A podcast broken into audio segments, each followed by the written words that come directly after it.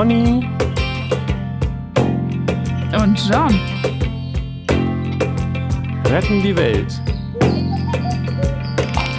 Oder erstmal sich selbst.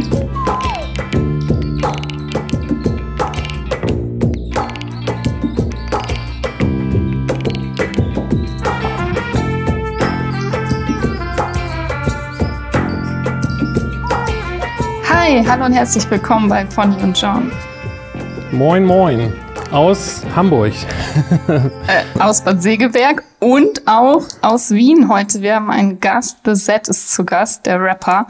Den haben wir uns eingeladen, weil wir ein gemeinsames Thema haben, nämlich Weltrettung. Hi, schön, dass du da bist. Hallo, ja, schönen Dank, dass ich da sein kann. Ich freue mich sehr, dass du da bist. Ich, äh, die, der Kontakt kommt ja über Melly zustande und ähm, ich habe mir die Musik angehört und ich kann es wirklich nur empfehlen. Also wenn man ein bisschen auf äh, Hip-Hop und Reggae und, äh, und politische und äh, Weltrettungstexte steht, hört euch das bitte unbedingt an. Ihr bleibt garantiert ja. kleben. oh ja, so ging es mir auf jeden Fall. War es ein Übergang. Ja, ja. sehr schön. Okay, ähm, wir machen normalerweise am Anfang der Folge einen kurzen Teil, der heißt Housekeeping. Das heißt, wir reden über das, was offen geblieben ist aus der Folge davor. Ich habe jetzt kein Housekeeping und ich würde auch sagen, wir haben eine Gastfolge. Wir starten direkt mit dem neuen Thema. Oder hast du was, was Dringendes, Jan? Nein, was bin ich absolut mit einverstanden. Das ist hier cool. jetzt wichtiger. Ja, ich habe jetzt auch nichts Konkretes, aber ja. Okay. Zack, hast du noch Housekeeping? Nein. Ich glaube, ich glaube, bei mir ist alles gehousekeept. Das passt schon. Ja, sehr, sehr schön. Also, ich dachte, dass das Thema für diese Folge sein könnte, ähm, kann man mit Musik die Welt retten? Und was mir aber da vorausgeht, ist noch die Frage, muss die Welt denn überhaupt gerettet werden? Okay. Also ähm, ich, ich, ich, ich finde, was sozusagen ja klar ist, ist, oder was man denn mit Welt und Weltretten meint, ist, dass ja gerade in diesem Zusammenhang jetzt auch äh, ganz klar nicht äh, das Sonnensystem, sondern tatsächlich, und auch nicht unbedingt der Planet, sondern so ähm, wahrscheinlich auch noch nicht mal das Leben auf diesem Planeten, sondern wahrscheinlich vor allen Dingen auch das menschenwürdige oder, oder zivilisatorische Leben auf dieser Welt gemeint ist. Ne? Also das ist ja das, was ich so, Zack, so deinen Texten entnehme, dass das das ist, worum es dir geht und was ja auch einfach gerade das Thema ist in, im Zusammenhang mit der Klimakatastrophe. Äh, ja, nein, das ist auf jeden Fall so. Als ich mich mehr mit der ähm, Klimakrise und so beschäftigt habe, war auch für mich der Punkt gekommen, wo es mich dann eben richtig emotional auch gefesselt hat, einfach, als ich be bemerkt habe, dass es da um uns selbst geht. Das klingt jetzt fast ein bisschen egoistisch, aber ich glaube, das ist auch in der Gesellschaft noch gar nicht angekommen.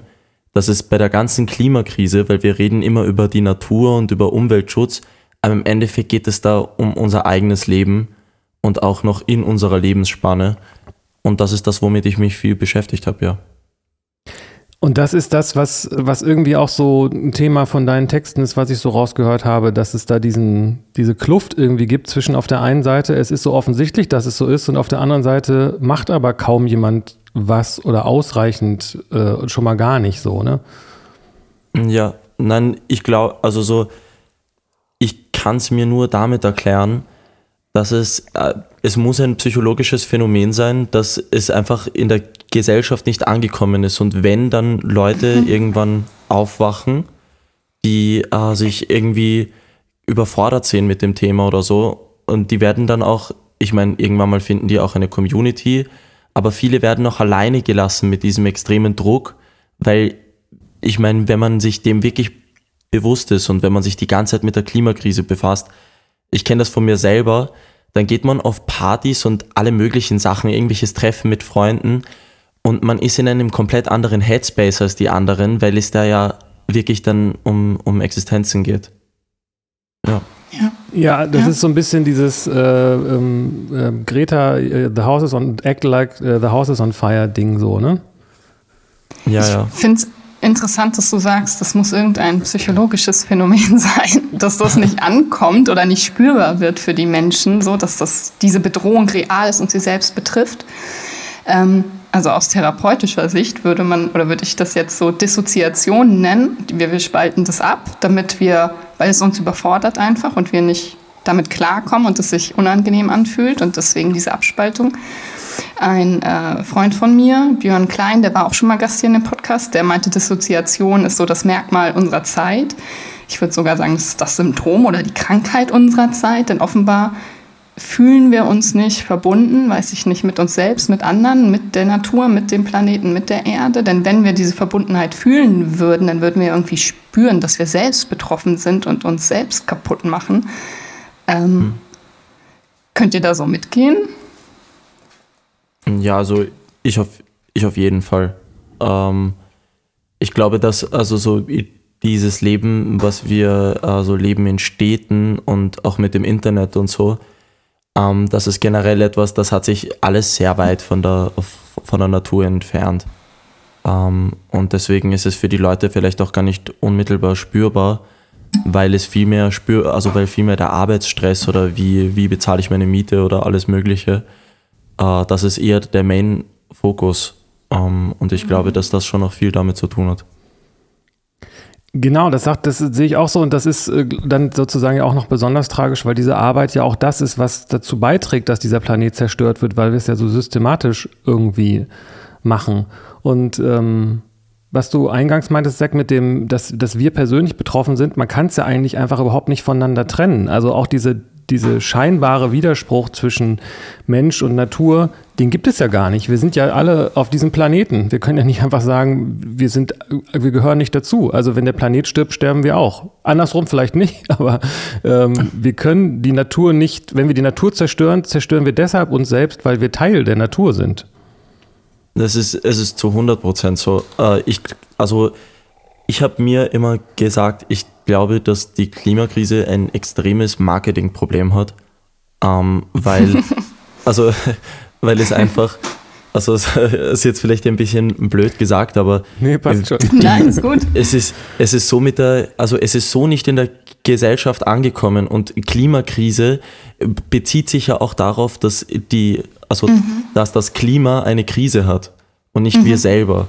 Genau, genau. Und das ist so abstrakt für die, äh, für die Leute, dass es auch immer, auch wenn sich Menschen auf die, auf die Straße kleben oder, oder irgendwie eine in einer verzweifelten Situation eine verzweifelte also so Entscheidung treffen, dann ist das für die Leute so nicht nachvollziehbar, weil sie alle nicht verstehen, dass es, dass es um sie selbst geht.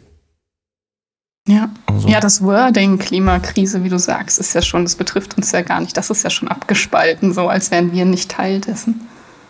Ja, ja. voll, ne? Also das Klima hat eine Krise und das mhm. äh, soll es mal haben, mal gucken, so ungefähr. Ne? ja, es ist ja nicht unsere ja. Krise so. Na, früher war es ja Klimawandel ja. und mhm. dann haben sich alle auf Klimakrise irgendwie geeinigt und jetzt, äh, wenn, wenn wir jetzt weiter nichts tun, dann wird es die Klimakatastrophe und im Endeffekt, ja, wenn die Leute die Schultern zucken und in einem brennenden Haus sitzen wahrscheinlich. Das ist so mhm. das, was ich mir halt gedacht habe damit. Ja, und das Absurde ist ja, dass das, das Klima hat eigentlich noch, wenn man es noch mal einen Schritt weiter denkt, das Klima hat gar keine Krise. Es gab ja ganz andere klimatische Bedingungen auf unserem Planeten. Das, dem Klima ist es ja eigentlich wurscht. Es geht ja um, um das Leben. Also es geht nicht um das Klima eigentlich. ja, ja. Nein, es ist einfach, also so, ich sage das eh auch immer wieder in meinen Texten, dass es einfach die, also wir sind einfach als Mensch betroffen und das Leben an sich, ich glaube nicht, dass man dem jetzt damit ein, also so, dass man jetzt dem ein Ende bereiten wird damit. Weil es hat ja auch immer wieder schon diese Massenaussterben gegeben bei den Dinosauriern. Das ist jetzt nur die berühmte, also das bekannteste Beispiel, aber so ich meine halt, es wird danach sich neues Leben entwickeln oder es wird sicher irgendein Leben überleben, aber ich glaube nicht, dass mhm. der Mensch dazu imstande ist. Also das ist das Ding. Das, das äh, finde ich auch eine spannende Frage. Ich habe für mich mal so gedacht, also auch die Menschheit auszurotten, halte ich schon für sehr schwer. Also ähm, ich glaube eher, dass es ganz schlimme, leidvolle, katastrophale Zustände geht und vielleicht kann sich auch die Zivilisation selbst zerstören, so auf diese Weise. Aber es wird ja irgendwo auf der Welt, und der Mensch ist nun mal überall, Flecken geben, wo, wo er weiter überleben kann. davon, also jetzt äh, mal von irgendwelchen weiteren möglichen Katastrophen und dass die Erde und das Planetensystem ja auch nicht ewig äh, haben, abgesehen. Aber ähm, denkst du wirklich, dass der Mensch durch diesen Klimawandel komplett ausgerottet werden könnte? Also Klimakatastrophe, meine ich? Ja, ja. Mm, äh, ich meine, in der Zukunft ist alles möglich. Ich glaube auch nicht, dass es dann gar keine Menschen mehr geben wird. Aber ich glaube nicht, dass ein, also so, das ist so unvorstellbar, ähm, hm. gerade äh, für uns, dass es da jetzt irgendwie schwerfällt, eine, eine Prognose zu fällen. Also ich glaube auch nicht, dass es dann alle Menschen betreffen wird, aber was halt, was man sich bei der Wissenschaft ganz gut rausnehmen kann, ist, dass die, ich meine, es gibt diese Prognosen, was passiert, wenn wir äh, bestimmte Grenzen übertreten, ähm, aber so richtig vorstellen, dadurch, dass der Planet auch in solchen Situationen noch nicht war, das können wir uns ja gar nicht. Ähm, deswegen ist es, also so ist es schwer. Ich glaube nicht, dass es ich glaube nicht, dass das das komplette Ende sein wird. Ich war schon anderer Meinung in meinen pessimistischen Zeiten, aber mhm. ja, auf jeden mhm. Fall. Da, davon sprichst du ja auch an, an, an ein, zwei Stellen so, ähm, ich weiß nicht, ob das jetzt zu persönlich ist, aber ähm, wenn es in deinen Texten vorkommt, traue ich mich da mal nachzufragen, mhm. dass da auch irgendwie, dass du auch äh, schlechte emotionale Phasen hattest und waren die denn ähm, unter anderem oder in erster Linie verknüpft mit diesem Thema? Also ich hatte auf jeden Fall, also ich habe damals die, die Schule ähm, beendet. Ich habe damals meine, meine Matura, das ist das Abi in Deutschland, ähm, mhm. gemacht und irgendwann danach äh, ist Corona passiert, also genau ja. in diesem Sommer.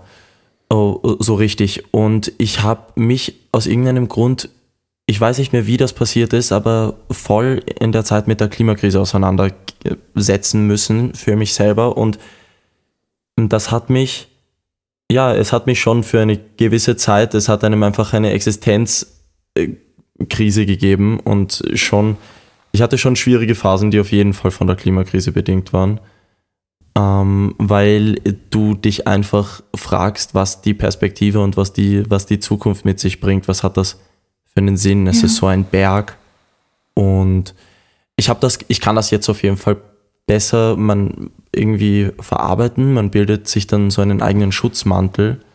Das hat aber ehrlicherweise auch den Preis, dass ich mich nicht mehr die ganze Zeit mit diesem Thema beschäftigen kann, mhm. wenn ich es für mich selber nicht schaffe. Und damit ist ja auch dann niemandem geholfen. Also. Ja. Wo, woraus besteht dein Schutzmantel? Machst du irgendwas aktiv oder was hilft dir denn, diesen Schutz zu haben? Es ist, ich glaube, ich, ich wüsste gar nicht, wie ich diese Frage beantworten kann, weil das so, äh, das ist ein bisschen abstrakt. Ich habe einfach für mich mhm. selber in meinem Kopf einen Weg gefunden, dass ich, mhm. ähm, also so, dass ich dem nicht so viel, also ja. so, dass ich dem schon natürlich immer Beachtung schenke, aber nicht, es ist jetzt nicht, also so, ich kann mein Leben gut leben, weil ich habe mir halt auch gedacht, äh, der Gedanke hat mir dann geholfen. Es ist gut, es ist wichtig zu machen, was in seiner, was in seiner Macht steht und sich damit zu mhm. beschäftigen. Aber wenn wir das jetzt nicht schaffen mit der, mit der Klimakrise, wenn das jetzt, wenn das jetzt der schlechteste Fall eintreten sollte, dann haben wir trotzdem jetzt noch, also so Jahre, wo wir wirklich dankbar sein können, auf diesem Planeten zu sein mhm. und auch zu leben. Und ich habe mir gedacht, es wäre jetzt auch eine, also äh, es wäre dem nicht gerecht, nicht auch im Hier und Jetzt zu leben. Und das tue ich jetzt auf jeden Fall. Voll schön. Über die Dankbarkeit für das, wie, wie es jetzt noch ist. Finde ich voll gut. Ich arbeite halt ja in einer Suchthilfe und viel mit Jugendlichen und mir begegnet da auch das Thema Zukunftsangst, Klimaangst. So, warum soll ich nicht äh, trinken, kiffen oder härteres? So ist auch eh, mhm. ich habe ja keine Zukunft mehr hier, der Planet hat keine Zukunft, ist ja alles egal, so ungefähr. Und aber über die Dankbarkeit für den Augenblick und dass das Leben ja trotzdem wertvoll ist jetzt gerade noch, da dann hinzukommen, finde ich voll gut. Ja, finde ich auch mega stark. Ja, danke, das, das, ist zumindest ja. irgendwie ein Weg. Ja, ich, also das, ich finde, dass äh, das ich, zeichnet aber deine Musik und, und, deine Texte auch, also in der Kombination auch aus, dass ich den Eindruck habe, dass es eben kein pures Vorwurfsverhalten ist oder kein, also mhm. es ist ja sogar im Großen und Ganzen tatsächlich sogar eher so Upbeat äh, vom, vom Gefühl. Und ähm, ich finde das einen interessanten und wichtigen Aspekt, was du auch meintest, dass auf der einen Seite will man sich damit beschäftigen und hat auch irgendwie ein bisschen Angst vielleicht davor, sich nicht mehr damit zu beschäftigen. Und auf der anderen Seite will man aber auch nicht sich das, was man jetzt an schönem Leben hat, äh, kaputt machen lässt. Und ich sehe da quasi so zwei Parteien. Auch ich höre schon sozusagen, wenn du das so erzählst, ich will mir doch, ich will mich noch die, die ganze Zeit den Kopf darüber zerbrechen, so will das Leben auch mal genießen, was wir haben und dankbar sein. Höre ich quasi schon die, die Stimmen draußen, die schreien, ja, aber wir müssen doch was tun. So. Und die hat ja jeder irgendwie auch in sich, diese beiden Seiten. Die eine Seite, die sagt, ja, aber ich lebe doch jetzt und gerade geht es doch. Und ich tue doch auch was privat, was ich tun kann. Und auf der anderen Seite die Stimme, die sagt, ja, aber das Haus brennt, wir müssen doch hier irgendwas machen. So. Das ist manchmal nicht so einfach, das zusammenzubringen, glaube ich. Ja, nein, auf jeden Fall. Ich habe auch gemerkt, ähm, wegen, der, wegen der Musik, für mich war es ganz, ganz wichtig, dass ich mich nicht hinstelle mit einem erhobenen, also so Zeigefinger und sage, mhm. also so, wie man das richtig macht, weil ich glaube, da hört auch niemand zu. Ähm, ich war jetzt auch letztens vor ein paar ähm, Monaten in meiner alten Schule, weil die haben mich eingeladen, dass ich darüber reden kann, was ich da, was ich da mache.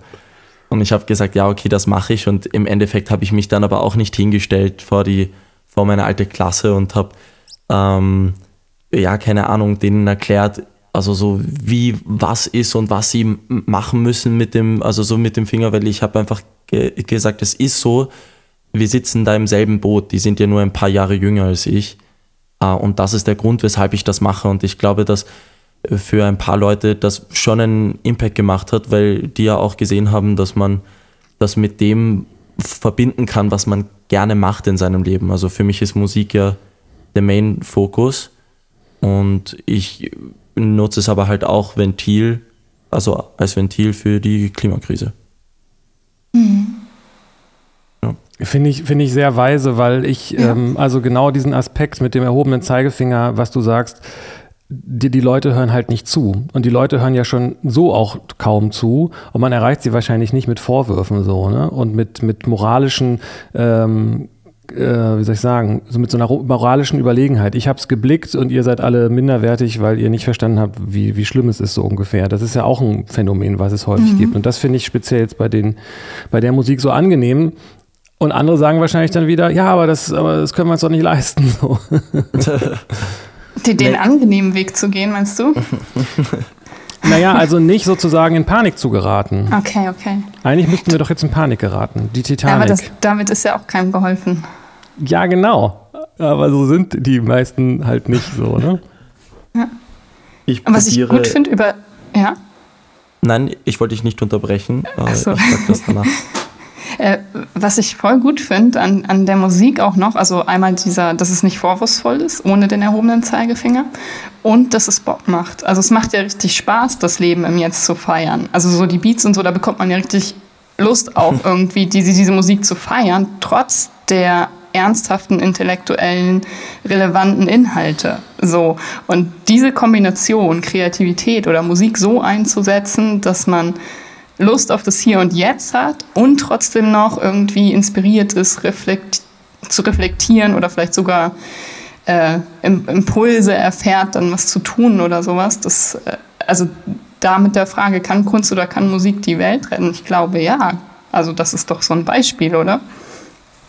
Ich denke mir halt, also Capital Bra hat mal einen Song rausgebracht mit, mit, mit Samra, der hieß irgendwie Helidin, der geht über diese Droge. Mhm. Und äh, der hat mit diesem ähm, Song so viel, also so, ich habe mir irgendwann mal eine Statistik angeschaut, es gab dann wirklich eine Zeit lang so viel mehr Menschen, die diese Droge genommen haben, ja. ähm, dass wenn man negativ diesen Einfluss haben kann, dann kann man das ja mit Sicherheit auch positiv haben. Ja. Aber es ich also, schön, sehr schönen Gedanken. Ja. Und was ich mir halt denke, ist wegen der, also meine, meine neueren Songs, die befassen sich jetzt auch ein bisschen nochmal subtiler mit dem Thema. Ich muss schauen, ob ich mich dann irgendwann mal wieder, also so wieder zurück zum Ursprung gehe. Aber weil, was ich mit der Musik halt auch machen möchte, ist genau Leute aus, auch außerhalb der Blase zu erreichen, ähm, mhm. die sich vielleicht sonst nicht so mit dem Thema beschäftigen. Und vielleicht mache ich auch Songs, wie ich habe jetzt einen Song gemacht, der heißt, äh, der ist Blau der hat ja jetzt, mhm. also so, ja. der hat jetzt so, wenn man den hört, im Endeffekt, wenn man den jetzt so nebenbei hört oder da, das erste Mal, dann versteht man gar nicht, worum das richtig geht. Und dann, umso, umso länger man das dann hört oder umso öfter, dann kommen so einzelne Zeilen raus, die dann ja wirklich einen, einen Unterschied machen. Und ich glaube, dass wenn man sich nicht aus seiner Blase rausbewegt, dann, dann wird auch die Veränderung schwierig, weil dann wird die Blase immer woker oder, oder keine Ahnung, wird sich immer mehr dem ja. Thema bewusst und alles rundherum bewegt sich eigentlich nicht. Ja, ja dieses Echokammerprinzip, das ist halt auch ein Problem, ne? wenn man dann auch vielleicht denkt, ich habe wirklich was bewirkt, aber eigentlich trifft man nur auf Leute, die sowieso schon derselben Meinung dann sind. Ja, 100 Prozent. Ich, ähm, ich habe damals halt über die, ich habe damals bei den Weltklimastreiks halt begonnen, meine ersten ja. Auftrittserfahrungen zu machen und so. Und ich meine, das war wirklich toll. Ich bin ihnen absolut dankbar. Ich würde das auch noch immer machen, aber es ist trotzdem, ähm, ich habe mir dann gedacht, so meine ersten Lieder und so, das waren halt wirklich Songs, die waren ja richtig dafür zugeschnitten, dass die Leute das da drinnen also so fühlen. Ich habe das gar nicht absichtlich gemacht, aber die haben sich ja ähnlich gefühlt mhm. und mhm. denen hat das dann Kraft gegeben und das war dann sehr schön, aber es geht ja jetzt auch darum, Leute zu erreichen, die sich nicht ähnlich fühlen und die dann vielleicht ein bisschen, also so die die Musik voll fühlen und dann auch vielleicht ein bisschen nachdenken. Das wäre schön. Das ist so das, was, was man halt erreichen will. Das, ja. Ich glaube, dass, dass die eine Schwierigkeit in dieser gesamten Thematik ist letztendlich ja doch dieses, dieses Ding, dass man selbst so ein mini kleines Rädchen ist. Kann man ja quasi gar nicht ausrechnen, wie klein das Rädchen ist, das man selber ist.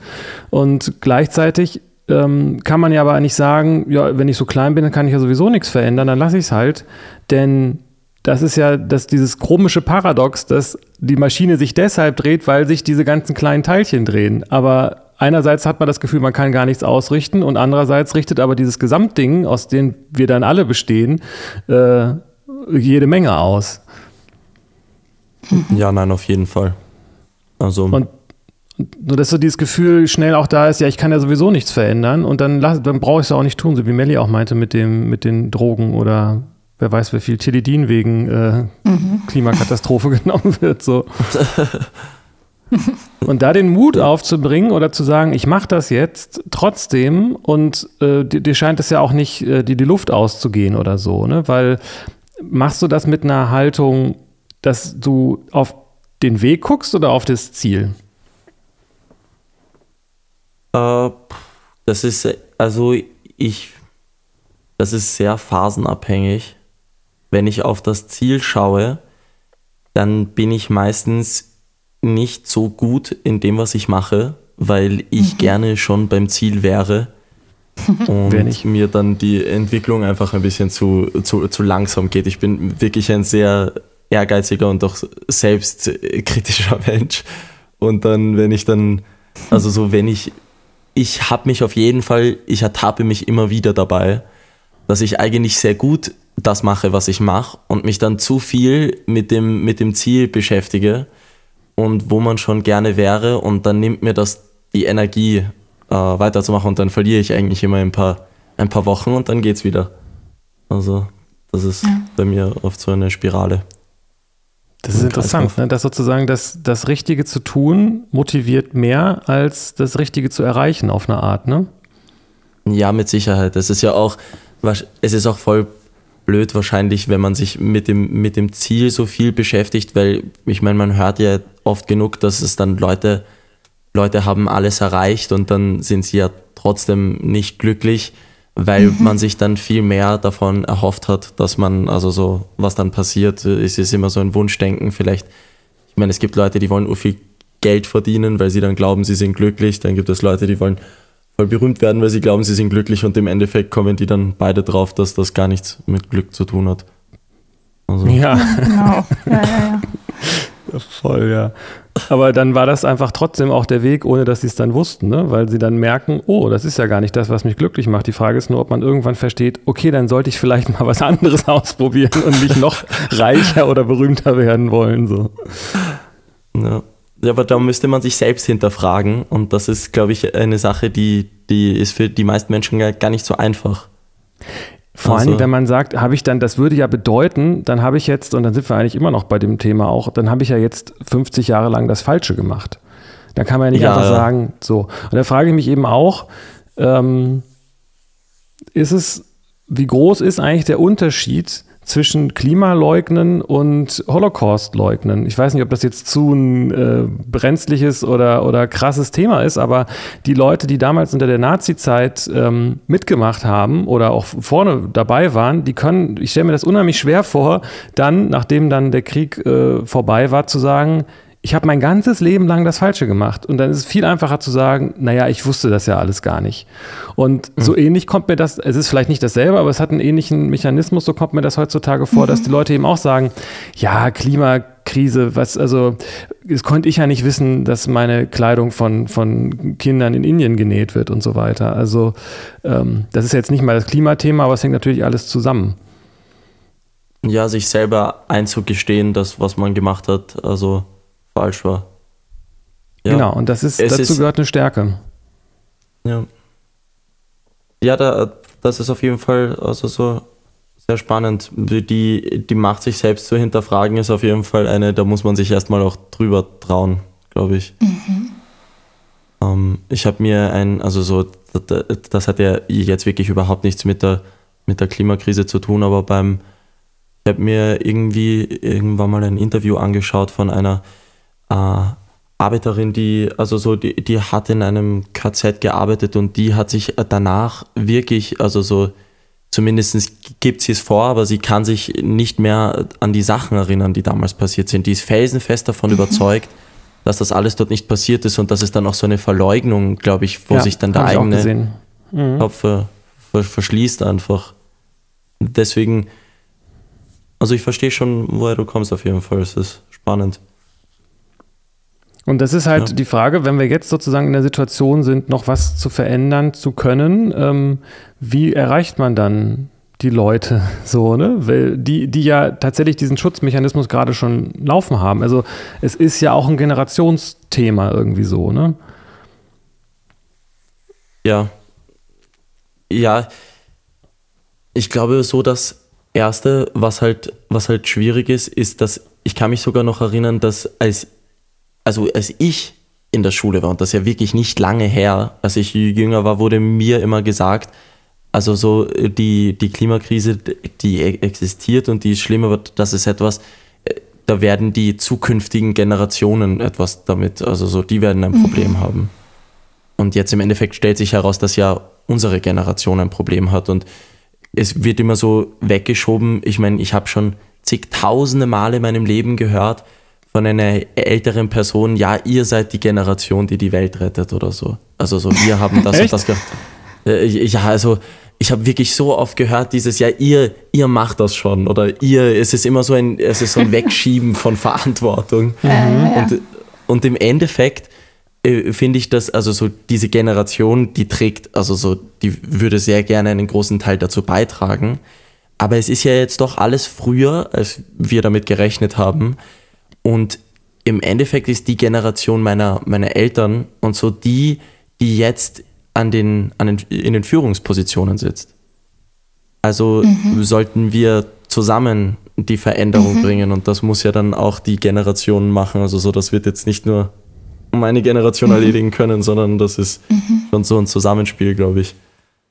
Klingt dann auch so ein bisschen schon nach aufgegeben, ne? Wenn ihr macht das schon, wir sind draußen, so ungefähr. Ja, aber gleichzeitig so Bequemlichkeit irgendwie. Genau, und gleichzeitig ist ja deine Generation diejenige, die gerade noch gar nicht diesen, ich sag mal, wirtschaftlich materiellen Einfluss hat, wie die anderen alle. Ne? Es ist ja nicht nur eine Generation, es sind ja drei eigentlich, die da drüber kommen. Ja, ja. Ja, 100 Prozent. Also so was, was bis jetzt halt da jetzt machbar ist für, also so für die Leute in meinem Alter ist, dass sie eben darauf aufmerksam machen. Das ist, finde ich, auch der, der große Job, den die haben, die Älteren aufzuwecken, weil ich glaube, also so, dass auch Kinder auf Eltern einen ganz anderen Einfluss haben. Und ja. äh, in dem Sinn macht das dann schon einen Unterschied, aber wenn die Älteren jetzt nicht mitgehen, dann, dann wird es schwierig. Mhm. Also. Wie kann man die denn aufwecken, die Älteren? Also das beschäftigt mich echt viel. So. Also ich bin auch politisch aktiv und überhaupt ganz, ganz viel in irgendwelchen Veranstaltungen und Events irgendwie. Und ich frage mich immer ja, die, die jungen Leute, die, die wollen und die haben Bock und die machen. Aber trotzdem die Entscheidungsträger, die Firmenbosse und die politischen Mächte und so, die, die ziehen ja nicht mit oder die machen es nicht möglich. Also was, wie, wie kann man die aufwecken? Boah. Also Mit der Reggae-Attitüde. Äh, war die Reggae, äh, die hast du dir auch angehört, die Reggae. Ich habe mir alles angehört. Wir haben uns alles angehört. oh, das war. Oh. oh muss, ich fand's gut, muss ja nicht unangenehm sein. nein, nein, ist ja lustig einfach. Um, das war damals mein erster Song. Oh, okay. Ja, ja ich meine, äh, bei Reggae-Attitüde war ich noch nicht dabei, dass ich wirklich die, also so, da habe ich jetzt nicht das, das Klimaziel gehabt noch, sondern da, ich, ich weiß auch ja. nicht, ich glaube, da wollte ich einfach ein bisschen rappen. Ja, ja ist gut geworden. Ja. Nein, also wegen der, wegen der, der Frage jetzt gerade, ich glaube, das ist also so, ich meine, ich hätte darauf echt gerne die Antwort. Ich, ich, mhm. ich, ich, weiß gar nicht, was ich, was ich da sagen soll, weil ich habe, ich meine, am besten kann man es eh ohne den erhobenen Zeigefinger machen. Das Ding ist halt, uns läuft ja wirklich die Zeit davon. Mhm. Das heißt, ja, es ist schwierig. Ich weiß nicht, ob ihr Don't Look Up gesehen habt, den Film. Mhm.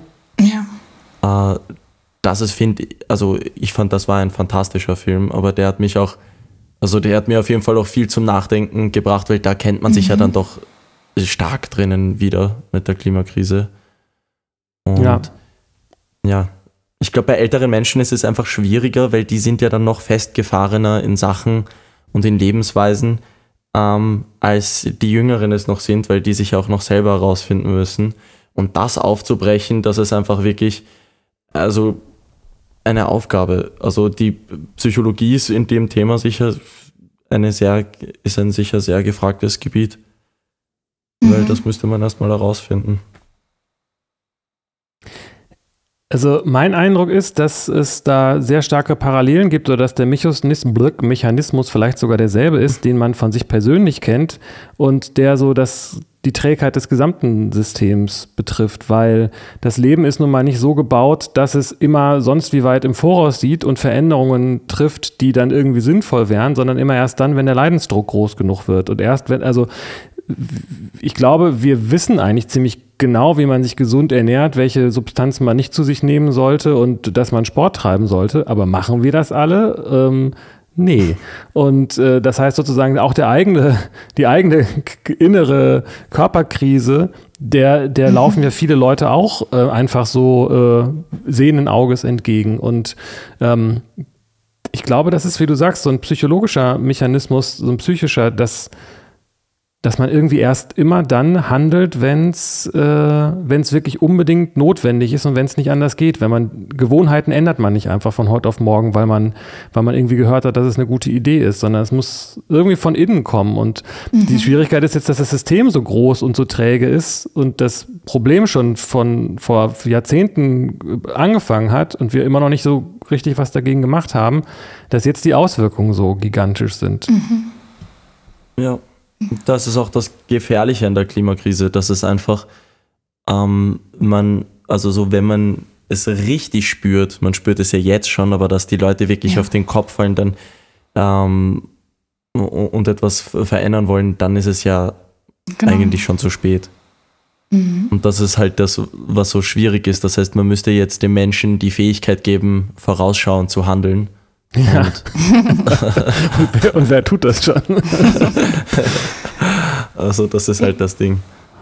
No. Ja, aber dieser psychologische Mechanismus, also dass wir erst handeln, wenn die Bedrohung unmittelbar ist, wenn das Leid so groß ist, Den gibt es aber auch in die andere Richtung. Also nicht nur, wenn das Leid so groß ist, sondern auch, wenn die Liebe für etwas so groß ist. Wir schaffen uns auch zu verändern, wenn wir zum Beispiel verliebt sind, für jemanden mit Rauchen aufhören oder sowas, für jemanden eine andere Sprache lernen. Also Liebe oder Leid. Also wenn das stark genug ist, dann schaffen wir es, unser Verhalten zu ändern. Und zwar dann einfach, nämlich aus Leid oder eben aus Angst äh, oder aus Liebe. Und ich finde, dieses aus Liebe, vielleicht kann man das stärken, weil dann müssen wir nicht darauf warten, dass die Bedrohung wächst und wächst und wächst, sondern wie, wie kann man stärken, dass die Verbundenheit hier und die, die Wertschätzung für diesen Planeten und diese Welt und das Dasein stärker wird und spürbarer, sodass man sich so darin verliebt und spürt, dass man das ja eigentlich selbst ist und dass, dass es lebenswert ist und dass man das dann retten und schützen möchte.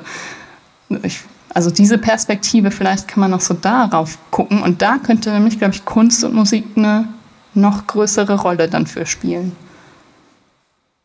Versteht ihr, was ich meine? Ein, ja, das ist ein sehr, sehr schöner Denkansatz, finde ich. Das habe ja, ich jetzt zum Beispiel gar nicht so, also so, darüber habe ich mir gar keine Gedanken gemacht bis jetzt, aber das stimmt. Naja, also ich finde den auch sehr schön und ich habe aber das auch in deinen äh, Texten gehört, als Beispiel das Lied Utopie. Da, da ist es ja genau mhm. letztendlich das, wo du sagst, es könnte so schön sein, ne? Ja, das stimmt. Das stimmt, ja. Also so, ich habe ich hab da halt den anderen Ansatz gewählt, dass man sich halt wirklich eine, eine Welt vorstellt, ähm, eben eine Utopie. Und ähm, dass man, also so, ich sehne mich ja auch danach Mhm. Und ich glaube, das ist auch irgendwie zu hören in dem, in dem Lied. Ich hoffe, Voll. ja. Ja, mit, mit Liebe Leute erreichen ist sicher, ist sicher schön. Man müsste nur die Schale von einigen Menschen einfach knacken, die dann härter ist als bei anderen. Mhm. Aber das stimmt.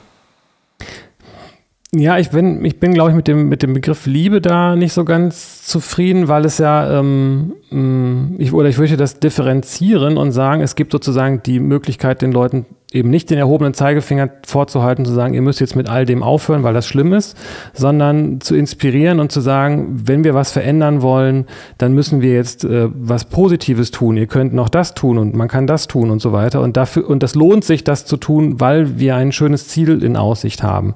Also Katastrophe vermeiden ist, glaube ich, eine andere, löst was anderes in einem aus, als zu sagen, ein Paradies zu erschaffen.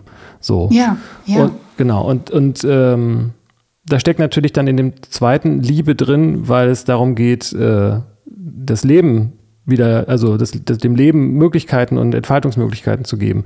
Aber ich würde sagen, Liebe gibt, hat ja auch diesen Aspekt, dass man sagt, man akzeptiert es so, wie es ist, was nicht bedeutet, dass man nicht trotzdem was verändern kann. So. Ja. Mhm. Also dieses, dieser Gedanke, positive äh, Utopien halt zu entwerfen und zu sagen, wir können was verändern und dann könnte es richtig geil werden. Äh, das finde ich einen super, super guten Ansatz, weil das, glaube ich, mehr motiviert als, weil es einfach den Selbstwert und den, die Selbstwirksamkeit ähm, fördert. Mhm. Mhm. Nein, das, das würde ich auf jeden Fall so unterschreiben. Das, also so, ja, weil du Utopie gesagt hast, das ist einfach ein Song, der, also so den, für mich ist der sehr emotional, weil der also für mich 100% diese Sehnsucht ist. Ähm, ich habe eine Zeit lang eben Lieder gemacht, da sieht man ja eben dann auch die anderen Lösungsansätze oder die anderen äh, Wege, wie man es probieren kann. Ich habe ja so Lieder gemacht wie äh, Titanic oder oder solche Songs, die eher negativ, mhm. also ge geprägt sind, was die Umwelt betrifft. Und das ist ja auch ein ehrliches Gefühl, was ich ja gehabt habe. Und bei Utopie ist es dann etwas eben ganz anderes. Da, da geht es um diese Sehnsucht, wenn diese, wenn diese große Last, dieser große Druck nicht da wäre. Und ich wünsche mir, dass das eben nicht da ist und wie eine Welt dann wäre. Ja. Und das ist ja, einfach das. Kommt das voll rüber. Und das ist zumindest das, was ich mir dabei gedacht habe. Mhm. Da sage ich ja auch, in, in dieser Utopie muss sich niemand betäuben, weil wir das Thema ja. Äh, ja, genau. Drogen hatten und so. Ja, ja, ja. Also. Also das ist, äh, das, das kommt, ist bei mir so voll so angekommen und es ist, ähm, ich frage mich gerade, ob, jetzt, ob das auch ein Grundthema hier bei uns jetzt gerade so ist, ähm, weil die Frage bleibt ja dann trotzdem noch, wie macht man das? Aber ich weiß nicht, ob das die auf unsere, unsere, unsere Aufgabe ist, das zu wissen oder so, aber zumindest zu inspirieren, ähm, das mal zu untersuchen. Ja, na, man müsste also so jetzt wegen der, wegen der Klimakrise, man muss, die, man muss die Leute vielleicht ein bisschen damit locken und motivieren, dass man sich ja also so zu einer, also so, das ist auch etwas, was überhaupt nicht rübergekommen ist. Die Leute äh, hören äh, Klimamaßnahmen oder, oder so etwas und es ist immer ein, es ist, es ist natürlich mit Verboten verbunden, aber es ist immer ein, die Leute wollen uns etwas wegnehmen. Mhm. Und im Endeffekt, wenn man das jetzt rational betrachtet, gibt einem das ja nur etwas, ja. weil ja. es einem eine schönere Zukunft gibt. Wir haben jetzt, ja. wenn wir jetzt nichts tun, dann wird ja mehr zerstört, als wenn wir etwas tun. Und das ist genau, finde ich, dieses, also so, was die Leute auch nicht verstanden haben. Ja, das liegt eben auch daran, dass, dass dieser Materialismus so stark ist, ne? dass die Leute glauben, sie werden glücklich dadurch, dass sie mehr Geld haben. Und mehr Geld bedeutet eigentlich unterm Strich irgendwo auch mehr Umweltzerstörung wahrscheinlich. So, ne? Mhm. Also es muss ja nicht, also mit, mit also das so ändert mich so an die Gespräche, die man, ich habe so rausgehört, dass du, du sagst, du bist, ernährst dich vegan so, die Gespräche, die man dann mit anderen Menschen führt, nur weil man mal was Veganes bestellt, dass sie dann ganz schnell kommen, ja, also ich hätte ja keine Lust darauf zu verzichten und mir kommt das nicht vor wie Verzicht. Ähm, ja, ja. Und Verzicht ist auch nicht immer unbedingt was Schlechtes. Das ist, glaube ich, der andere Punkt, dass man nur weil man verzichtet, auch in dem Verzicht nicht automatisch etwas Schlechtes ist, selbst wenn man nicht daran denkt, dass es in Zukunft dann positiver wird, aber Verzicht ist in unserer Kultur ein böses Wort. Aber wenn man äh, auf Kaffee und Zucker verzichtet, ist es nicht unbedingt schlecht. Ja, genau, auf schädliches Verzichten. Ja. ja. ja, so ist es genau. Auf schädliches Verzichten, das ist danach, also so jetzt bildlich gesprochen, man, man verzichtet, keine Ahnung, auf Kaffee und Zucker eben und dafür wird es einem in ein paar Jahren besser gehen. Man wird gesunder sein und man kann mehr Sachen machen, man fühlt sich fitter. Und das ist genau das Ding. Man müsste nicht damit lock, also so, es wird irgendwie immer auf Plakate geschrieben oder so. Es steht immer nur dann der Verzicht groß, aber nicht, was mhm. man gewinnen kann. Ja, genau. Ja, und das, da sind wir wieder bei der Utopie. Also die Vision von dem, was durch den Verzicht eigentlich geschenkt wird, die schöne Welt, die müsste, glaube ich, viel mehr plakatiert werden. So, ey, das steht uns in Aussicht, lass mal dafür gehen. Das inspiriert dann vielleicht auch mehr. Ja. Nein, auf jeden Fall. Wobei ich halt ja. das auch durchaus verstehen kann, weil das ja auch, auch auf der anderen Seite ein psychischer Mechanismus ist, in Panik zu geraten, wenn man merkt, dass das Haus brennt. So, ne? Also, dass man dann nicht ein Bild davon malt, wie schön es von einem gelöschten oder neu aufgebauten Haus, ähm, dass das sozusagen sich dann nicht richtig anfühlt, das kann ich auch nachvollziehen. Ja, ich auf jeden Fall auch. Also, ich glaube, also jeder oder jede, die sich wirklich also so, die sich so mit der, mit der Klimakrise befasst und sich dann auch existenziell bedroht fühlt, die, man wird dann einfach durch viele, also verschiedene Phasen durchgehen. Das habe ich jetzt bei meinen Mitmenschen beobachtet, die das eben getan haben und auch bei mir selber. Also das ist dann einfach am Anfang, ist man eben komplett, also so ja, also am Anfang hätte man mir überhaupt nichts erzählen können von einer Utopie, weil da war, habe ich auch die Hände über dem Kopf zusammengeschlagen und habe gesagt, oh Gott, oh Gott. Mhm. Und ähm, ich glaube, das ist dann, ich meine, mit jeder, wenn man, wenn man Zeit, also so, ich sage jetzt nicht, dass Zeit alle Wunden heilt. Ich meine, kann man schon so sagen, aber man, man bekommt da wirklich wieder auch ein bisschen eine, Ra eine Rationalität rein wenn man das Thema verdaut hat oder wenn man schon ja. mehr verdaut hat von dem Thema. Ja. Deswegen, ja. Ja. Man braucht auch, glaube ich, erstmal dieses Ankommen im Jetzt. Also zu, zu sehen, dass es jetzt gerade Leid gibt und Schmerz da ist und sowas. Denn wenn man nur diese Utopie und äh, da, das ist auch dann so ein bisschen naiv oder so ein sich schönreden und kann auch wiederum so ein psychologischer Abwehrmechanismus sein. Aber ich glaube, das Erkennen, wie es jetzt ist und dass das auch äh, Angst macht und Panik auslösen kann, das, das muss genauso Raum bekommen, denn sonst kommen wir nicht zu dem Heilungsprozess, sonst verdrängen wir ja wieder Gefühle und Sachen und müssen das irgendwie ausagieren. Ähm, aber durch das Erkennen und das Annehmen des Leides, dann kann die Entwicklung, glaube ich, passieren. Und dann kann man, wie du sagst, so Phasen durchlaufen. Man erkennt das und dann ist es Schmerz und dann hat man Angst und dann kann man aber auch das heilen und äh, die Inspiration darf kommen und die Vision von was Neuem und Schönen und die Selbstwirksamkeit. So.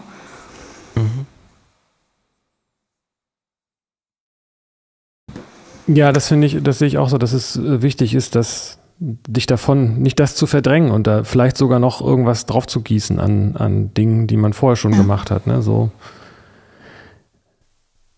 Ja. Ich, ich meine, ich kann dazu gar nichts mehr hinzufügen, weil ich finde, das ist eigentlich, also so, ich finde, das ist schon sehr schön so gesagt. Wenn du sagst, du hattest ähm, auch so Klimaangst, richtig, wie hat sich das bei dir geäußert, wenn du das erzählen willst? Ähm, also meine, meine Klimaangst hat sich dadurch geäußert, dass ich also so, ich kann schwer sagen, woher das kommt, aber ich hatte schon eine, eine, einen Zeitraum jetzt also mit Depression zu kämpfen. Das ist bei mir jetzt mhm. schon ein bisschen her aber ich hatte das schon ein, eineinhalb Jahre ganz gut. Das kommt ja dann auch in Wellen und das hat dann mhm. sehr stark mit dem Thema zu tun gehabt, weil es einem, für, für mich ist Hoffnungslosigkeit ein sehr starkes Wort. Und oh ja. äh, also so im negativen Sinn. Mhm. Und ähm, wenn man, wenn man keine Hoffnung hat, dann wird einem irgendwie alles genommen. Ich habe dann die Musik als Ventil genutzt und dann ist es mir auch besser gegangen. Aber ich kann jetzt auch nicht 24-7 Musik machen, auch wenn ich das mhm. eine Zeit lang gut gemacht habe. Aber irgendwann mal ist man dann da auch ausgelaugt. Und ja, das hat mir ein bisschen einen, also so, man, man, man fühlt sich einfach ein bisschen alleine, äh, obwohl wir alle im selben Boot stecken, so ja. zumindest hier bei uns. Äh, und ja, man fühlt sich einfach alleine und man versteht nicht, warum andere Menschen eben diese Panik nicht haben. Ich habe auch überall mhm. mit den Leuten darum, also so darüber geredet. Äh, und weil das war einfach das Thema, was mich am meisten beschäftigt hat. Für mich war es dann ganz, also so, für mich war das wirklich ganz schlimm, wenn ich dann in Kreisen bin, in denen ich sonst nicht verkehrt habe. Zum Beispiel, keine Ahnung, wo dann etwas schon ältere, reichere Leute sind, die dann darüber reden, wie sie, keine Ahnung, auf die äh, Malediven fliegen und nach Dubai und das und das oh, machen und was das nächste große Projekt ist von ihnen. Und das ist so das Einzige, worum es geht. Ähm, mhm. Dann, dann denke ich mir immer, wow, es ist, es ist, also so, wir sind so weit weg davon entfernt. Das hat es dann bei mir immer stark ausgelöst. Mhm. Auch wenn ich mit meiner größeren Familie etwas gemacht habe, so ein, ein Familientreffen und dann esse ich da etwas Vegetarisches oder Veganes und dann schauen die sich alle so an, als ich weiß nicht, wer bist du? Mhm. Also deswegen, äh, das waren dann immer so Sachen, die haben das ein bisschen ausgelöst, weil ich wollte jetzt auch nicht, ich hatte schon viele Diskussionen, aber man, man wird dem auch so müde mit der Zeit einfach. Ja. Also, ja. Was sagt mhm. ihr denn eigentlich? Also so wegen dem, wegen dem Fliegen. Ähm, oh je. Was sagt ihr zu diesem Thema? Also so, das würde mich denn interessieren. Also. Also ich habe das so verstanden, dass Fliegen so mit das Schlimmste ist, was man machen kann. Und ich kann das 100% nachvollziehen, was du gerade gesagt hast, dieses, ähm, also ich hatte auch so eine, so eine, so eine Phase. Und also wo ich auch diese Hoffnungslosigkeit gespürt habe, das war der Augenblick, wo ich dann gesagt habe, was ich persönlich machen kann, ist mich halt vegan zu ernähren, das ist zumal mindestens irgendwas so und habe es auch äh, dann überhaupt gar nicht bereut, sondern aus anderen Gründen finde ich es nach wie vor super. Ähm, und für mich ist das, also ich fliege nicht und mich, bei mir zuckt es innerlich auch immer so ein bisschen zusammen, wenn jemand erzählt, ich fliege in Urlaub oder auch häufiger, ne? Und ähm, mhm oder sonst wohin mal gerade kurz. Und ja, das ist so ein bisschen auch ein ähnliches Gefühl, wenn man dann versucht, auf Plastik zu verzichten, weitestgehend oder so gut wie es irgendwie geht und schon schlechtes Gewissen hat, wenn der Tofu irgendwie in Plastik eingepackt ist und das dann auf die, auf das äh, Band von der Kasse legt. Und davor sieht man dann Fleisch und Plastik und Fleisch und Plastik und Ananas in Plastik so. Und ja, das ist, das kann ich gut nachvollziehen, das Gefühl dass man denkt, ich mache das hier alles, aber das ändert überhaupt eigentlich gar nichts. Ja. Mhm. Also für mich ist es so, dass also so diese Kurzstreckenflüge, vor allem Leute, die die Zeit haben, das jetzt nicht mhm. zu machen, das ist etwas, das kann ich auch überhaupt nicht nachvollziehen. Es gibt, ja. es gibt immer Situationen, wo, also so, es gibt Situationen, wo ich finde, Fliegen ist schon gerechtfertigt, ähm, wie ein, ein Notfall oder es, es ist anders mhm. wirklich um, also so, es ist anders wirklich absolut nicht möglich und das ist essentiell wichtig, dass ich dort bin. Oder was ich zum Beispiel mache, ich, ich habe mir jetzt, ähm, also so, ich stehe auch dazu, dass ich das mache, weil ich mache jetzt die Musik und ich ernähre mich vegan und ich fahre nicht mit dem Auto. Ich habe so, ich widme mein Leben der Klimakrise und was ich mir nicht nehmen lassen möchtest, einmal alle zwei Jahre die Welt zu sehen. Ich war jetzt mhm. vor eineinhalb Jahren in Thailand und das war für mich ganz wichtig, weil ich ja anders jetzt die Möglichkeit nicht dazu habe. Ich kann jetzt nicht mit dem, also so diesen Luxus für mich persönlich, das ist die einzige Sache, die ich einfach wahnsinnig, also so, ich würde auch weiterleben, wenn ich das nicht machen würde. Mhm. Aber es war einfach immer mein Traum, mal Asien zu sehen und vielleicht auch Südamerika und das ist einfach anders nicht möglich. Deswegen mhm. überlege ich mir, wie ist das mit der Zeit vereinbar? Ähm, und ja, und das wollte ich nur noch sagen. Ja. Ich finde das, find das gut, dass du das so erzählst hier. Ich glaube auch nicht, dass es darum gehen muss, dass man solche Lebensträume wie ich will mal Asien sehen oder Südamerika oder so komplett streichen muss. Also ich glaube, dadurch ist das Klima dann ja nicht gerettet. Und Fliegen ist ja auch nicht alles. Also Nahrungsmittelindustrie macht ja über ein Drittel aus. Und also es gibt ja so ganz viele andere Faktoren, die da einfach auch noch eine große Rolle spielen beim CO2-Ausstoß. Und ja, das stimmt. Äh, eben Fliegen, also warum und wofür und ähm, welche ne, Kurzstreckenflüge ist nochmal was anderes als auf einem anderen Kontinent und sowas. Und wie häufig. Ähm, und dann ja auch die Technologie. Also ich glaube, dass das irgendwann möglich sein wird, auch ähm, anders zu fliegen. Also ich meine, es gibt ja auch mittlerweile schon Entwürfe von Fahrzeugen, die solarbetrieben sind oder äh, sowas. Also das, ich glaube auch, dass es das möglich nicht, sein wird. Genau, das wird ja nicht immer so umweltschädlich bleiben, hoffe ich. so. no. Ja, und es ist auch natürlich, ich glaube, es ist auch ein beliebtes Argument ne, von, von äh, vier Kritikern, von der, also KritikerInnen aus der, aus der älteren Generation, die sagen, naja, einerseits wollen sie das Klima retten und auf der anderen Seite fliegen sie ja doch in Urlaub, so ungefähr. Das ist ja Heuchlerei oder Heuchelei heißt es, ne? Mhm. Ähm, aber ähm, ich bin halt in meinem Leben jetzt auch nicht ewig viel, aber schon auch schon in, äh, geflogen und in anderen Ländern gewesen. Und dann ist natürlich auch eine andere Situation, wenn man äh, wenn man sagt, dass das, also wie, wie will man dann das verurteilen sozusagen? Ne? Nein, ähm, es ist, ähm. es ist, es ist, finde ich, extrem wichtig, dass man aufhört, bei diesem Thema, wo es, wo es ja wirklich uns alle betrifft, immer mit dem Finger aufeinander zu zeigen. Oh, ja. ja, ja. Weil das ist etwas, das passiert so viel und ich verstehe auch überhaupt nicht, warum Leute, die sich also öffentlich für die, also so gegen die Klimakrise aussprechen, die mhm. also so für Maßnahmen sind und so, warum dann auf die, also so der Mensch liebt anscheinend es, Heuch, Heuchlereien zu finden. ähm, ich also so, und dann mhm. essen die, keine Ahnung, die werden dann im Auto erwischt oder ich weiß es nicht. Mhm. Und das ist dann, es ist fast so, die Leute haben fast schon Angst, sich für dieses Thema also so auszusprechen, wenn sie ihren Lebensstandard nicht komplett umkrempeln ja. können, weil ja. es die Angriffsfläche so groß macht. Aber es, es geht ja vor allem bei der wenigen Zeit, die wir haben ja überhaupt jetzt gar nicht so, also so diese, es geht darum, die oberen Blockaden zu lösen und dass die Gesellschaft diese Maßnahmen oder die die Klimakrise wirklich bekämpfen will. Und äh, ja, das war mir nur ganz wichtig, weil das, also so, ich habe ich hab schon so oft gehört, was man alles falsch macht und was andere Leute alles falsch machen, die mhm. äh, es ist so wie wenn man sagt, die Leute werden alle mit dem, also so der Papa bringt sie mit dem Auto zum Klimastreik. Ja, das sind so diese Boomer-Sprüche, ja. Ja, das ist so. Ja, was für ein ja. Kindergarten, ey. So, der hat angefangen ja. und der macht das. Es ist echt schräg, ne? Also so total unreif als kollektive Menschheit, wie wir damit umgehen. So.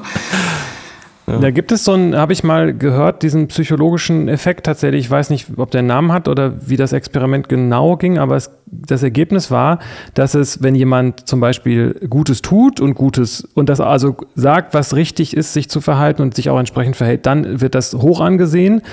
Ähm, es wird nicht hoch angesehen, wenn jemand sagt, ähm, äh, ja, und ich bin halt scheiße, ich verhalte mich halt schlecht. Aber was noch schlimmer angesehen wird, ist jemand, der sich weitestgehend gut verhält, aber eben äh, sagt, dass es dass er's richtig macht. Also Heuchelei ist schlimmer.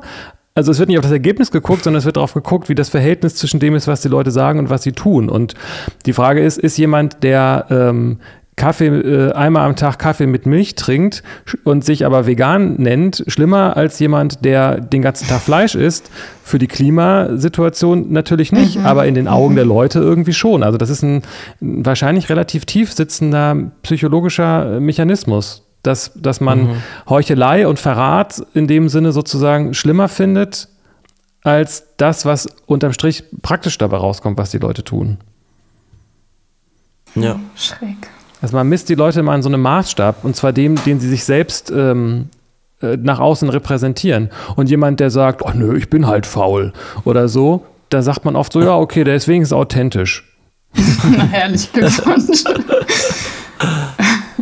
ja, da, da, äh, das stimmt. Das ist, ich finde, das ist leider wahnsinnig schade, weil, weil, weil sich deswegen auch so viele Leute nicht, nicht trauen, glaube ich ähm, irgendwie was zu sagen oder sich dafür auszusprechen. Aber im Endeffekt, eigentlich müssten wir alle zusammen die Blockaden, um die es ja wirklich geht jetzt, ähm, die es eben in der Politik gibt, also so diese Blockaden, auf die sollten wir alle zeigen und, mhm. ähm, und nicht immer auf, aufeinander, also so immer hacken und versuchen Fehler zu finden und das ist so, ja, es ist wirklich ein Kindergarten. Also ja. das stimmt. Ja, und ja, aber auch ein Kindergarten auf dieser äh, Entscheidungsebene in der Politik. Also ich habe letztens eine Story von Luisa Neubauer von irgendeiner Konferenz, wo halt gegenseitig die Staaten sich also auch so verhalten, mit dem Finger auf die anderen zeigen, ja, Natürlich. aber die müssen doch zuerst und die müssen doch das und wenn die die Maßnahmen nicht, dann machen wir auch nicht und so. Also super schräg.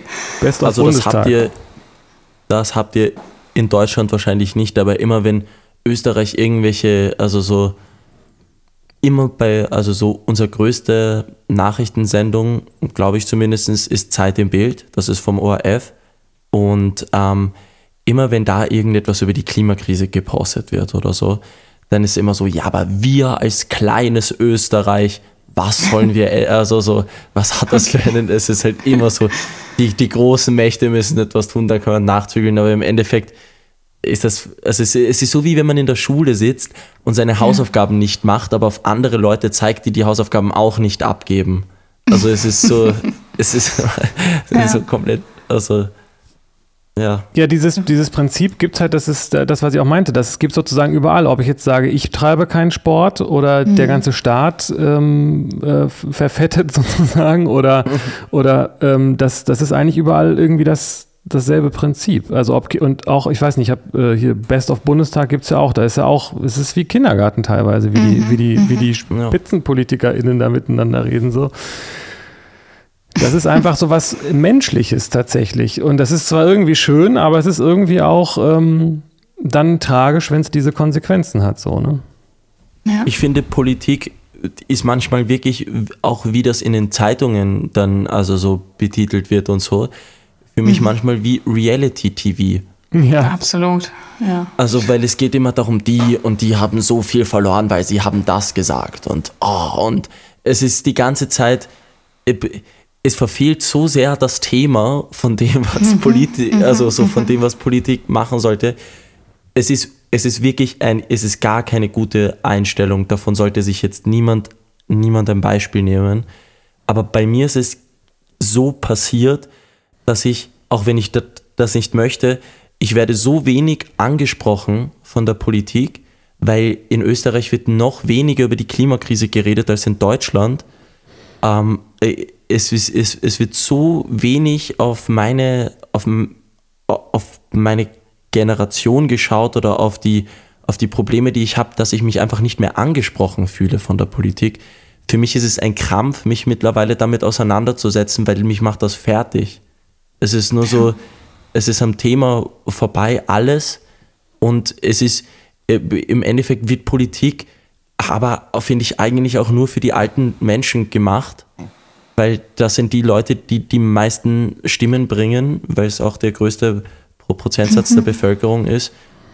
Und also man muss jetzt auch mal irgendwie auch mal wieder die Jungen abholen, aber irgendwie ohne ein, also ohne falsche Versprechen, sondern mal wirklich. Ich, ich weiß nicht mehr, was ich irgendwie, was ich daran finden soll, außer ja. verarscht zu werden. Ja. ja. Ja, total. Und auch dieses Natürlich. Zusammenspiel von Politik und Medien. Also die Presse, manchmal macht es die Presse noch schlimmer, habe ich den Eindruck. Also wurde politisch irgendeine Entscheidung getroffen oder irgendwas hat stattgefunden, aber die Berichterstattung ist so dermaßen schlecht und äh, reißerisch und angstmachend, dass das, äh, also das ist so äh, destruktiv, dieses ganze mediale Verhalten und dann in Kombination mit der Politik unfassbar. Und auch ja, die nur für die ältere Generation, natürlich, weil es um Stimmen geht und um Wähler. Aber da ist auch immer mein Eindruck, okay, dann müssen ja aber auch mehr jüngere Leute in die Politik gehen, ähm, damit junge Politik gemacht wird. Also ich sehe das jetzt, ich bin ja hier auf dem Land quasi, in einer Kleinstadt Bad Segeberg, in der Kommunalpolitik im Rathaus sind nur alte Leute. Also weitestgehend. So, ich bin jetzt auch in die Politik gegangen und dachte so, weil äh, alle beschweren sich darüber, alle jungen Leute in meinem Alter und jünger, dass äh, hier nur Politik für alte Menschen gemacht wird, aber keiner von den Jungen geht halt auch in die Politik. Und natürlich machen alte Menschen Politik für alte Menschen. Vielleicht, ich weiß nicht, zum Thema Weltrettung durch äh, Kunst und Musik, vielleicht ja auch durch Politik, aber da muss man natürlich selbst dafür auch aktiv werden. Ja, und es ist schwierig für etwas aktiv zu werden, wo man wirklich systematisch jahrelang so verdrossen wird irgendwie. Yes. Ja, davon. das ist halt ein Problem, das, ist, äh, das ich häufiger beobachtete in, in so Systemen, ähm, wo, wo sich eine bestimmte Praxis durchgesetzt hat, dass das natürlich die Leute auch außen vor lässt, die äh, was am System verändern wollen, weil ähm, das System die dann einfach nicht äh, akzeptiert und auch die Leute gar keinen Bock haben, dahin zu gehen. Mhm. So. Mhm. Ja. Ich frage mich so sozusagen, ähm, ist, ich finde immer noch diese, diese Kluft zwischen, eigentlich müsste die Politik entscheiden, äh, Entscheidungen treffen, dass zum Beispiel, dass es das sowas gibt wie Fliegen als Pensum, dass man, oder dass das Fliegen teurer wird, oder auch schwierig, ne, aber dass da sozusagen das, das Fliegen reguliert wird, stärker auf, mit Blick auf Klima. Ähm, und auf der anderen Seite kann man ja auch selbst entscheiden, ob man fliegt oder nicht und hat dann auch gute oder Gründe oder auch nicht sozusagen. Alle denken ja von sich, sie haben gute Gründe für das, was sie tun. So.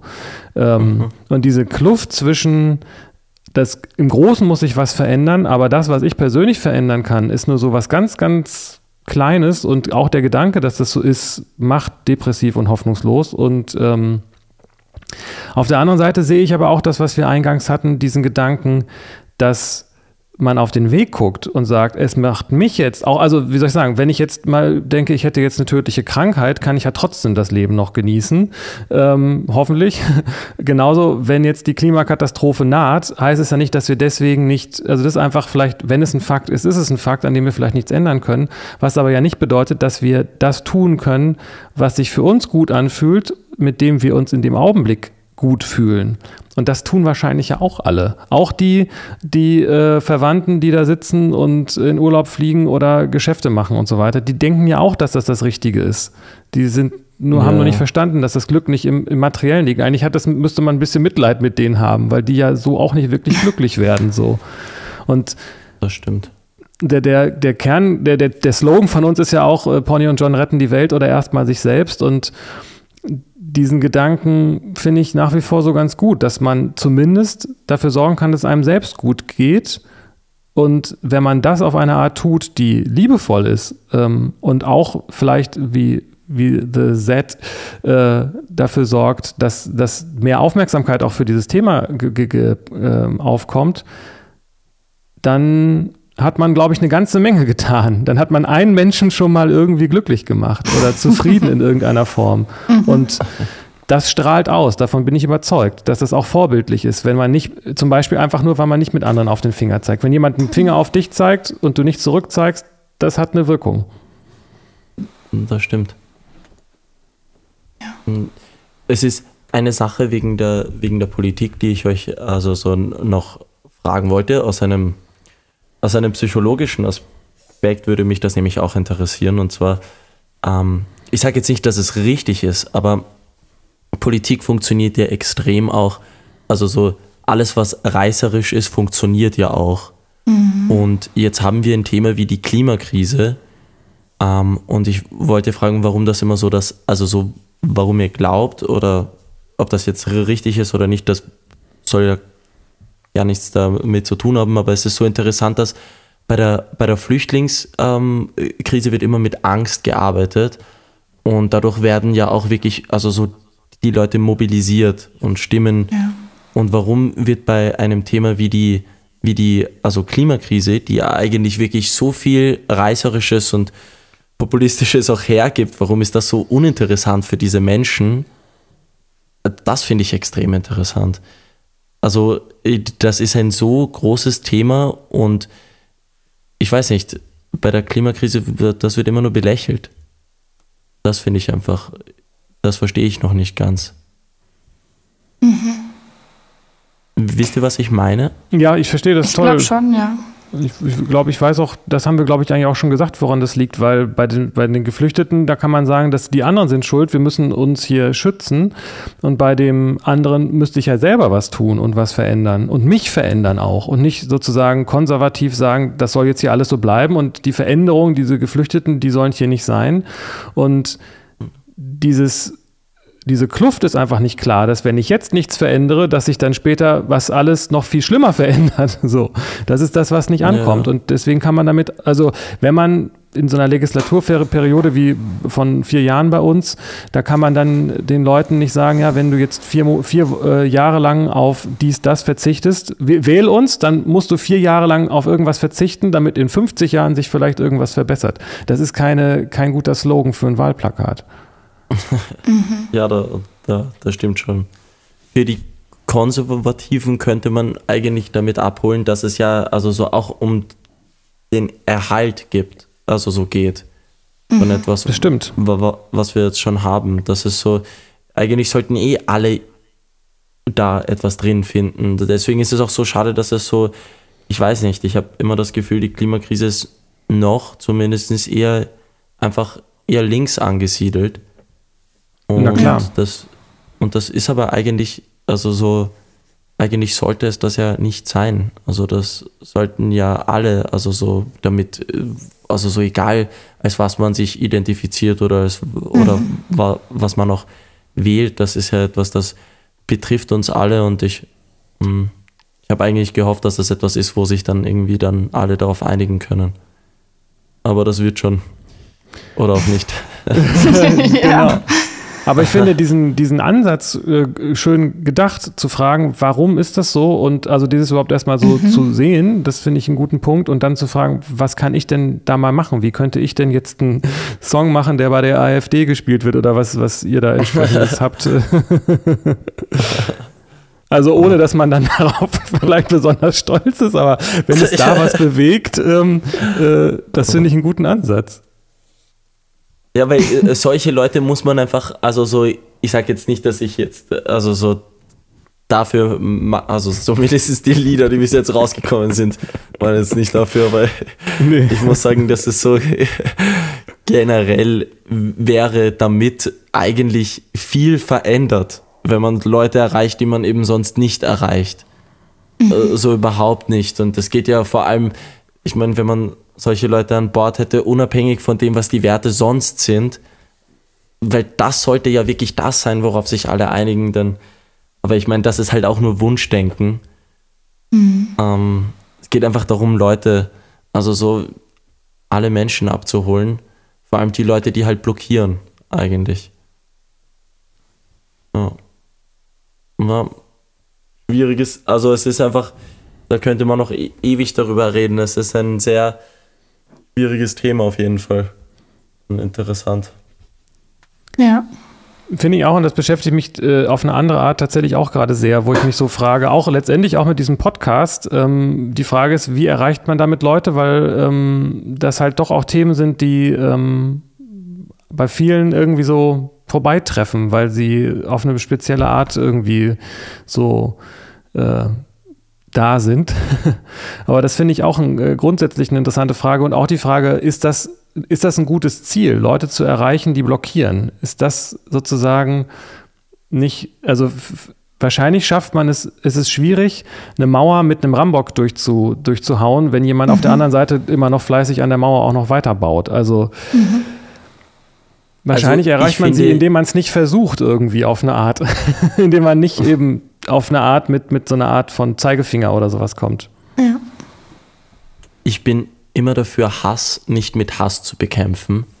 Ja. Und ähm, ich habe mal einen Song gemacht, ich weiß nicht, ob ihr den gehört habt. Äh, der Ex-Bundeskanzler äh, von Österreich, der war ja Sebastian Kurz. Mhm. Ich den, und ich habe mal, also so vor, der, ja.